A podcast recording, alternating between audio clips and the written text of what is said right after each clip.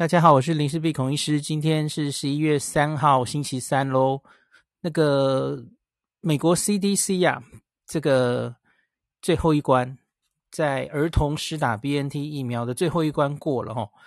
在美国时间十一月二号，那 CDC 的专家委员会全票通过了哈，在五到十一岁的儿童施打 BNT 儿童剂量的疫苗，它是成人剂量的三分之一哈，十 microgram。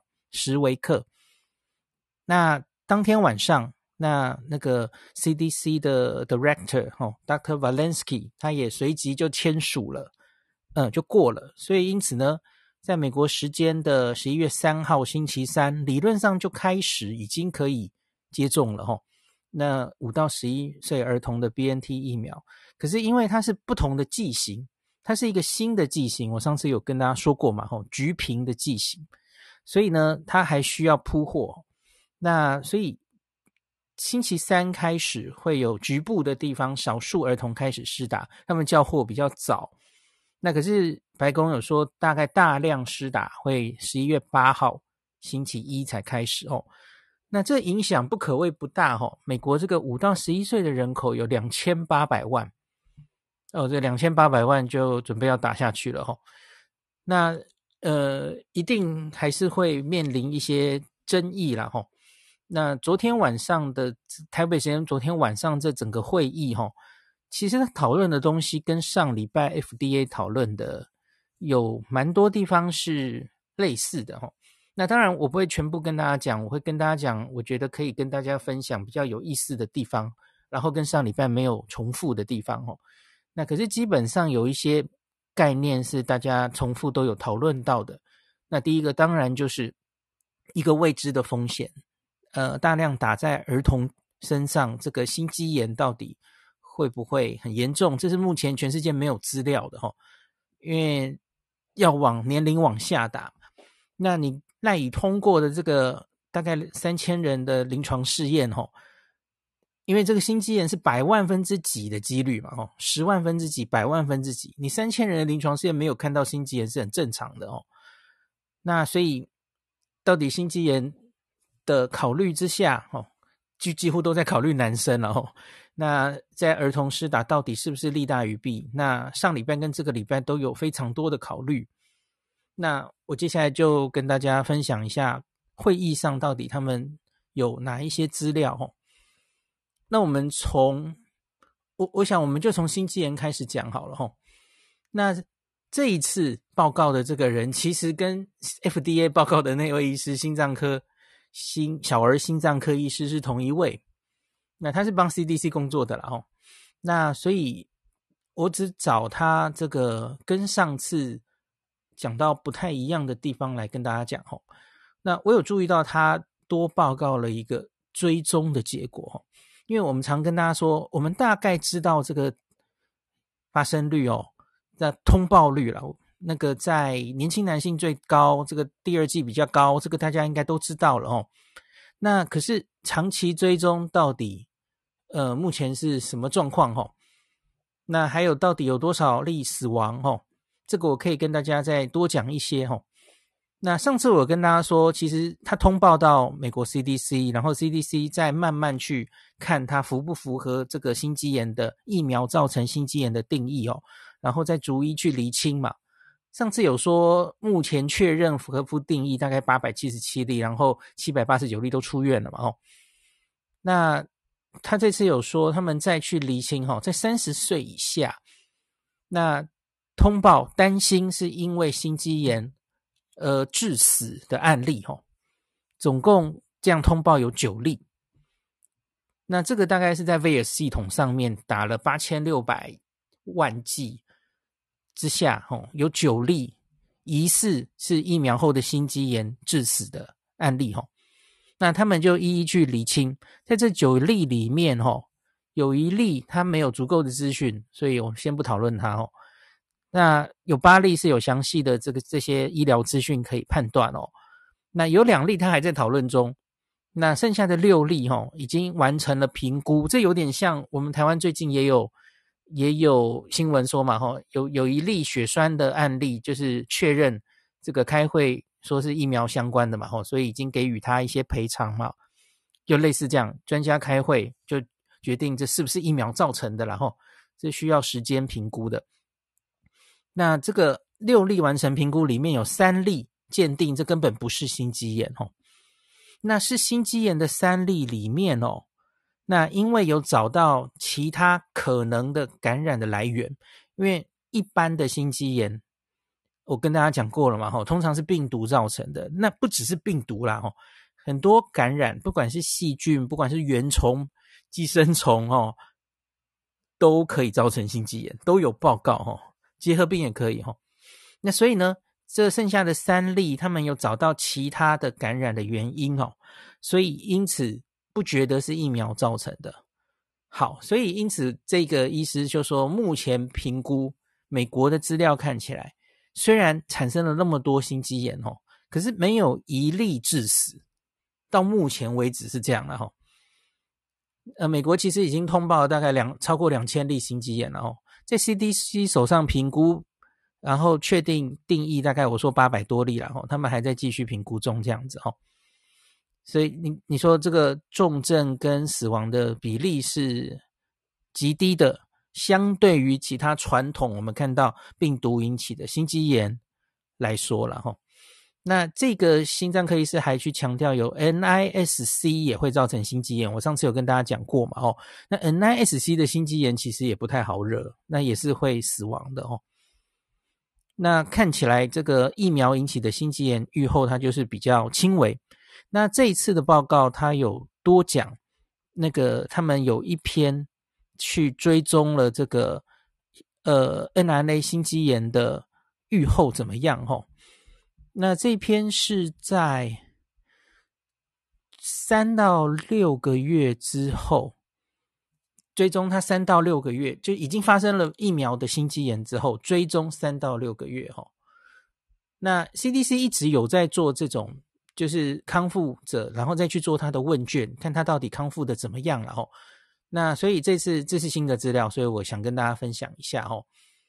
那这个是在发生事情后三个月左右，他们就一一去发问卷，问这些青少年哦，你得了心肌炎之后，问卷问说你还有没有疲劳？好，还有二十四 percent 的人有疲劳，这个问卷回收是两百四十八份哦。还有二十四 percent 的人有疲劳，二十四 percent 的人偶尔会觉得心悸啊，然后二十五 percent 的人觉得喘，然后有三成的人还是会觉得胸痛哦。哦，这个是已经出院了三个月之后哦，哦，我们有长期一点的资料了哈，所以你看四分之一的人还是会有一些症状存在的哦。那可是反过来说，其实大概有一半的人。四分之一的人有症状，可是其实有一半的人，他是在疾病开始之后两周之内，他就所有的症状都消失了哦。那这四分之一的人，那反过来说就是四分之三的人在三个月之后已经完全没有症状了哦。所以这是有一定的比例哦。你可以想，美国追踪三个月哦，四分之一的人还是有一些症状的哦。好，另外他们也找回一些人去做。可这个人当然就没有很多了吼，那三个月来追踪叫回来做检查吼，那你可以所以这这个其实就是我想应该是比较担心有症状的人他才会叫回来嘛吼，所以这个数字就没有很高，像是他叫回来做心电图的哦，那只有二十九个人哦，呃这应该我想这个资料会陆续越来越多的了吼，在这个叫回来做二十九个人里面呢。完全正常的心电图八十三 percent，那有一点好，很确定不正常是三 percent，然后在中间 borderline 哦，不确定哦，十四 percent 啊。好，再来也有人去做了心脏超音波哦，那八十八 percent 正常，十二 percent 不正常，那可能就是看到它收缩力有点不太好的感觉了哈，十大概十二 percent，那也有人去做心脏的核磁共振啊。哦 N R I，那正常六十七 percent，不正常三十三 percent，这个只有十五个人叫回来哈，所以叫回来做的人，我想一定是还有症状，有一些问题想要追踪的人哦，有三分之一可以看到那个 N I I 上还有一些变化哦，可能是有点发炎、有点水肿的样子哈。那还有人叫回来抽血，二十五个人哦，抽他的心脏酵素哦。我们心脏假如诶发炎，然后会放出一些心脏特有的酵素哦，那 troponin I。那他们去测，诶九十六 percent 的人早就正常了哦，四 percent 的人还是有一点升高。好，大概就是这样子。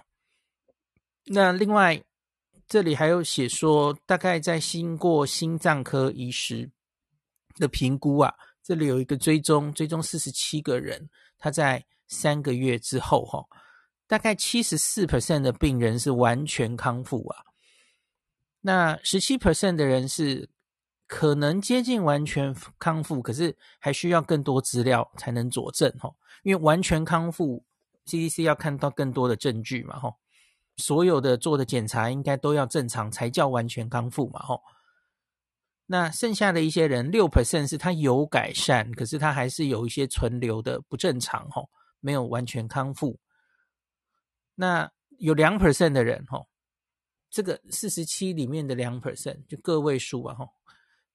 应该是只有一个吧，四十七分之一是二嘛，哦，就是还有一些状况哦，还没有完全康复这样。好，这个是跟上次相比，它多了一些追踪的结果哦，大概可以给大家一定的感觉哦。所以我我自己觉得是三个月还有四分之一的人有症状的这件事，可能要让大家有点觉得，诶，这个好像不是真的，就是一下就完全过去的事哦，可能会拖一阵子哦。好，那接下来我们看一些在这个会议上别的有讨论的议题哈。那他们做了非常多的这个沙盘推演，就是到底打儿童疫苗是有多少的好处跟多少的坏处哈。那特别有一点，因为上次记不记得我跟大家讲说哈，美国血清学研究啊。发现其实大概 今年六月已经四十二 percent 的人儿童可能已经得过新冠了，他根本就有抗体了哦。那这些人还值不值得再打疫苗？所以这一次的会议有蛮多这样的证据、这样的论证哦。那告诉大家，已经得过的人呢，是不是还是值得打疫苗？那首先他提出来一个研究哦，那这个研究是之前已经有感染过的人。还有相对没感染的人，吼，那这个研究收集的有感染人是只有二十一例，那没感染人二十两百七十三例，那他们在打疫苗，吼，啊，你可以想象，就是有有感染过的人，吼，疫苗冲冲得很高很高，那个远比从来没感染过打打打疫苗的人还高，这这是你其实自己就可以想象嘛，吼，之前以色列我们有报告过类似的发现了，吼。因为你打疫苗的时候，假如你已经得过，你等于就是在打加强针哦，不是，就再打一次，因为身体已经记住它了，所以你抗体就冲飞天了哦，大概是两到三倍哈、哦。那所以呢，在他他列出来一些第三期的临床试验中，哦，呃，刚刚讲的应该是儿童哈，儿童。这个临床试验中有九 percent 的儿童他已经有了，所以他疫苗还是打下去了，所以他就看到了这个差别哦。那这个看他的一些，虽然这个已经打过的人哦，没没有几个啦，可是他就是说没有看到特别严重的不良反应哦。那相对还是安全的，当然这个数字可能很小。那另外是，嗯、在一般感染之后，自然感染后产生的免疫力，其实是有蛮大的个人的，就是大家有高有低，抗体有高有低，然后呃维持的时间大家也不太一样吼。那所以因此，这个我觉得是专家意见的等级啦吼，所以他们觉得已经得过感染的人再打疫苗也是没有关系的，这样子吼。有列出这样子的的这个呃报告的内容，这样子。那另外是，所以因此他们其实是维持跟过去一年呃快一年，美国对于打疫苗的政策，其实就是不管你之前有没有得过，那你也不需要去验抗体，说我是不是已经得过了，那我是不是就不要打疫苗了？没有，他们就是一视同仁，大家都打了齁。那即使你以前是无症状，你也根本不知道自己是感染了吼，那还是得打吼。那我漏了一个理由，就是以前是无症状的人，或是轻微感染的人吼，会发现这个抗体的量可能会没有比较没没有那么高这样子吼。所以这也是他们推荐，还是大家都要打疫苗，把抗抗体冲高，把保护力冲高的理由吼。好，那再来就是风险的利弊得失的这个呃评估了哈。那在这个五到十一岁，他们评估，假如一跟上次 CDC 有点像，可是他们大概是把它图图像化了哈。你每打一百万的儿童，我这里男女一起说好了哈。那他们说，假如是在最近美国的这个流行的数字哈，虽然已经比较改善了，可是其实还是蛮严重的哦。那每打一百万剂儿童疫苗，它可以预防掉，他们估计可以预防掉五万八千例的新冠新增案例，五万八千件。然后可以避免掉两百六十两百二十六件的住院哦。你诶，你可以看一下，他们以现在他们的流行病学看起来，确诊五万八千例，可是只有两百二十六个人会严重到需要住院哦。所以你知道这个住院比例本来其实就很低，因为这是儿童哦。好，另外那个 NISC 就是那个严重的后遗症血管炎，可以避免掉一百三十二件。那你可以避免掉七十二个。加护病房的住院，我上次有说过嘛，美国儿童住院有三分之一大概会需要进入加护病房，就七十二，每注射一百万剂是七十二这样子吼。好，那即使是以 Alpha 的时代，Delta 之前，美国今年六月这个，呃，对不起，他不是用这个，他是用整个 Pandemic Average，就是这一整一年多来平均在五到十一岁的发生率吼。完全平均下去了，摊平啊，就是严重的跟 轻微的全部都平均的话了哦。那这个它可以预防的这个案例是一万八千五百例，那可以预防八十个住院，四十二个 NISC，二十六个加护病房住院这样子哦。好，那心肌炎的话呢？我们都知道，大概百万分之就看年龄嘛，吼，即使是最高的十六到十八岁这个年龄，呃，青少年男性最高的话，可能是有七十，也有看看哪一个统计啦，吼，也有破百的啦，吼。那所以儿童的话是不知道的。那一般来说，认为儿童应该会更低，因为儿童用的剂量是只有三分之一哦。那一般的心肌炎，本来儿童的几率也没有青少年高，所以因此应该会比较低。那这里列出来了齁，那个美国有好几个监测不良反应的系统，我们最常提的是 VAERS 嘛齁，可是因为它是比较被动通报的，所以它通常是会低估的。我跟大家讲过好几次。那另外有一个比较小型的齁，那可是它就可能会比较接近真实的数字，这叫 VSD 呀齁。那在 VAERS 系统哈，可能是我我比较常跟大家讲的哈，每一百万呐，在十二到十五岁的青少年，男生是三十九点九，这是第一季加第二季合在一起，哈，三十九点九，女生是三点九，大概男生的十分之一哈。好，可是 VSD 的话就比较高了哈，大概是这个数字的三到四倍哈。VSD 的系统哈，男生可以到。百万分之一百零八点五哦，那百万分之一百，那就是万分之一的意思哦，吼，万分之一。那女生是十二点一这样子，所以大概有一个概念了吼。真相可能在 比较接近 VSD，或是在这两个的中间，也不一定了吼。好，那所以他们就去去考虑这到底是不是利大于弊了吼。好，那接下来还有一个，我觉得还可以跟大家分享的是，他们还去做了对于家长的这个民意调查，就是你有多少意愿让你的小朋友注射？美国的家长哦，那这个家长们愿不愿意啊，帮儿童施打这个新冠疫苗？哦，那大概有三十四到五十七 percent 的家长是预备要让他们的孩子接种新冠疫苗的，哦。那这里很有趣哦，他们是子题哦，他说，假如是非常担心小孩得到新冠的家长哦，那九成的都愿意去打疫苗。那可是呢，也有人回答说，我完全不担心小朋友得。那这种人呢，他就只有七 percent 想要打疫苗。其实这是废话嘛。好，OK，好，那再来，家长自己，家长自己已经两剂打好打满的哈，有八十二 percent 都想让自己的小孩打。那他自己假如没有打的哈。那他就只有一 percent 要让自己的小孩打，这也是可以想象的嘛，吼。好，那再来，他他还有一些比较详细的，吼。那这个，因因为愿意跟不愿意，其实也中间有是意愿的差别，吼。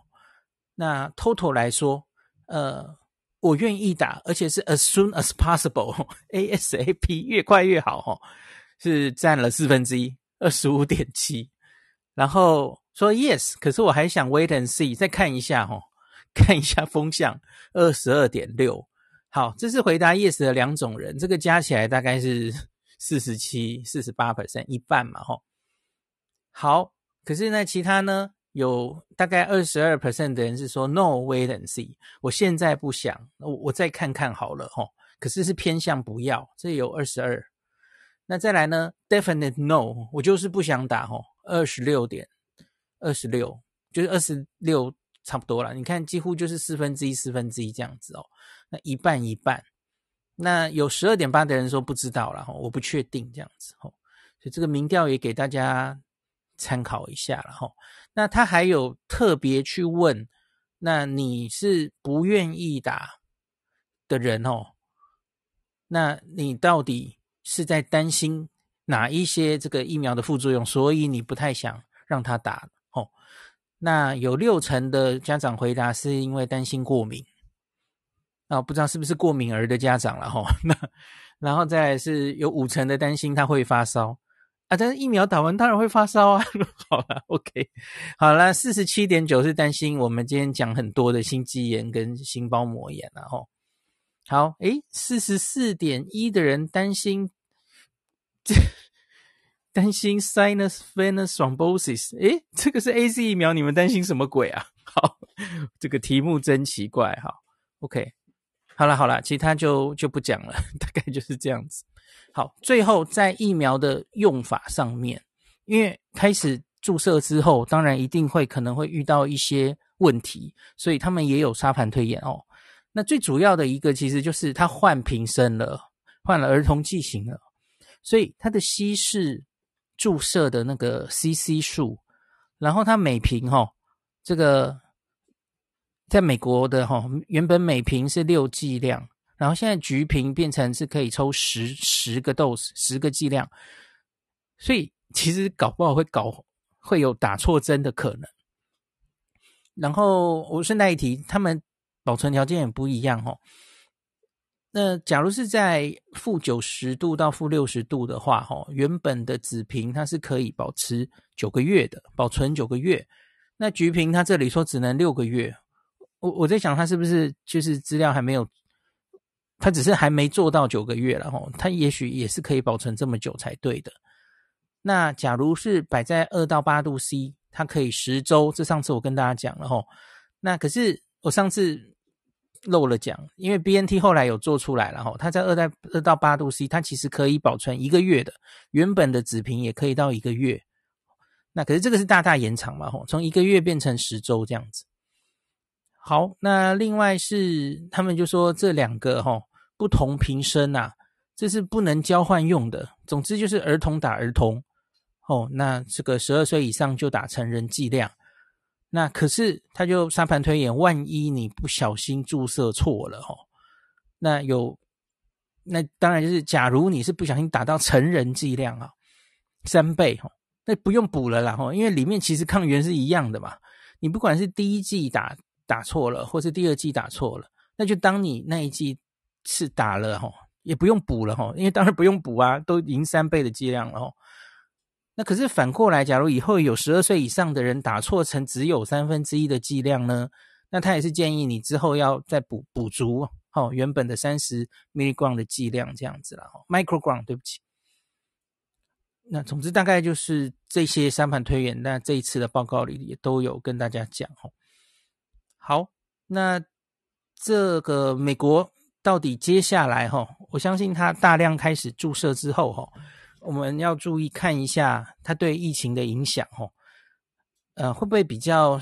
真的就比较少学校停课啦，然后会不会整个疫情？因为因为我看拜登也有说话嘛，他觉得这个是 又是疫情控制上一步很重要的一步哦，是不是真的这么重要呢？